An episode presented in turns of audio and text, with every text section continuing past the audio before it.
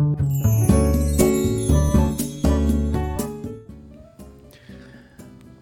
はようございます。愛知県岡崎市のオーラムという一人サロンで美容師をしてます。カナダと申します。このチャンネルは美容師歴25年以上の僕が一人サロンの経営のことや大人の美容のこと髪のことなどを毎朝7時に配信をしているチャンネルです、はいえー、今日はですね、えー、美容師さんが使うハサミ、うん、ハサミの金額値段についてお話をしようかなと思います。これ結構あの聞かれるんですよお客様に。美容師さんのハサミって高いんでしょとか、ね、あのいくらぐらいするのとか。結構これ聞かれるんですよね。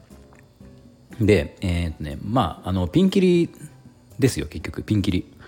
うん、でもまあピンキリなんだけどまあ大体で言うとまともなハサミっていうことで言うと大体10万円っていうのがまあ、うん、多いのかなっていう感じですね。10万円前後。で、えー、例えばまあ僕が使ってるハサミっていうと、えー、そもそもじゃあ何種類使ってるかっていう話で僕は通常営業で使うハサミっていうのが、えーとね、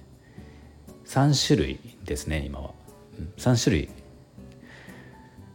すきばさみが1つとメインで使う、えーと、濡れてる状態で切るハサミが1つ。とドライカット用のハサミが1つ。でこれで僕3本。で,、えー、でこの3本の金額が大それぞれ12万円12万円あもうちょいかな。13万円ぐらいですかね、うん、13万円かける3だから30約40万ぐらいですか？それで、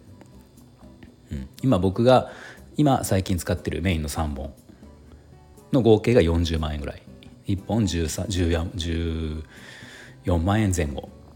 うん、っていうハサミを僕は使ってます。でピンキリって言ったのはあの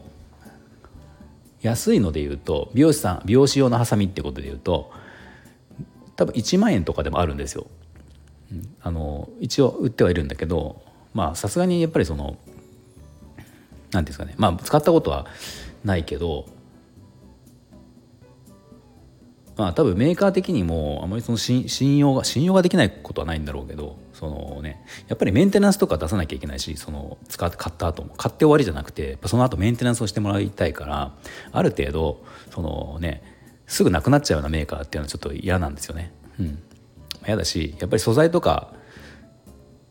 あのねいろいろあると思うんですよ。でやっぱ耐久性とかいろんなこと考えると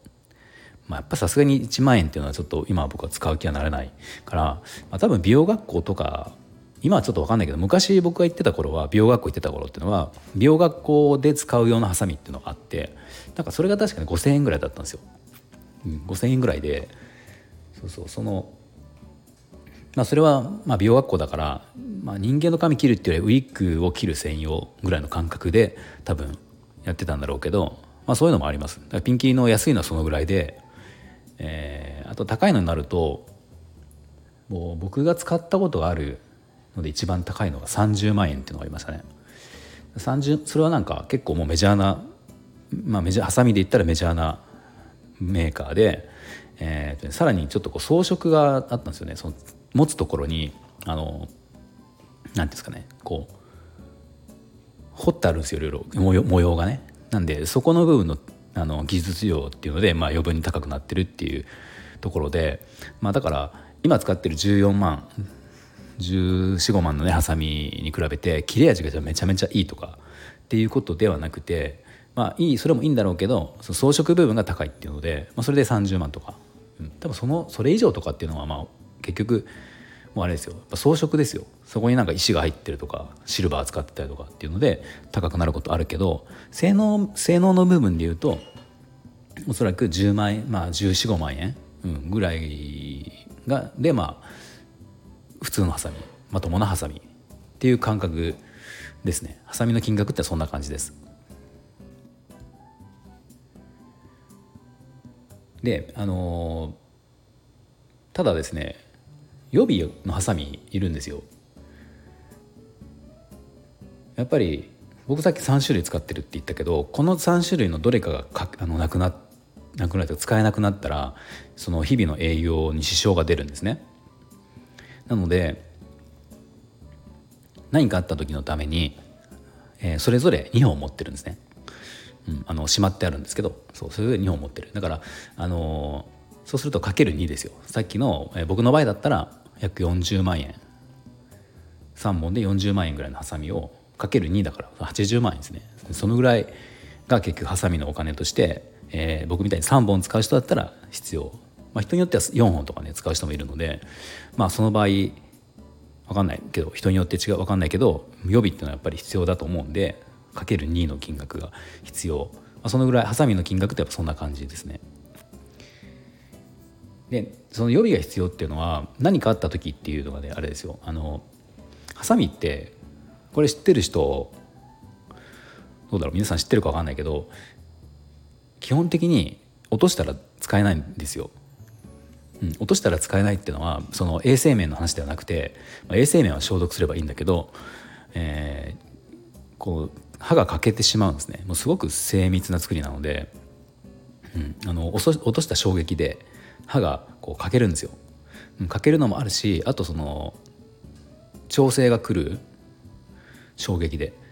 ていうのあるから基本的にこう使ってて床に落とした時にもうそのまま使えることってまずないんですよね。絶対に狂っちゃうんで。そしたら業者さんに出して、えー、修理とか調整をしてもらわなきゃいけないからあの営業中もし落としたりした時にそのために、えー、予備がいるっていうことですね。あとは時に出したりとかする、うん、時に出したらまあ1週間ぐらい戻ってこないからその間の予備がいるっていうことですよね。だからねこの美容師さんにとってハサミを落とすっていう行為ってめちゃめちゃあの冷や汗もんなんですよ、うん、昔僕その